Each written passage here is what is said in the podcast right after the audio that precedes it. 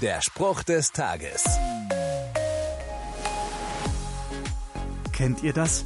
Ihr geht mit leerem Magen zum Einkaufen und könntet einfach alles in den Einkaufswagen packen. Das ist so, weil ich hungrig bin.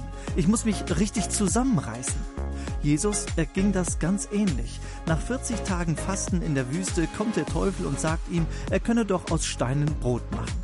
Jesus antwortet darauf, der Mensch lebt nicht vom Brot allein. Recht hat er. Genauso wie mein Körper Brot braucht, braucht auch meine Seele Nahrung. Und was ist die Seele? Der Vers geht weiter. Der Mensch lebt von jedem Wort, das Gott spricht.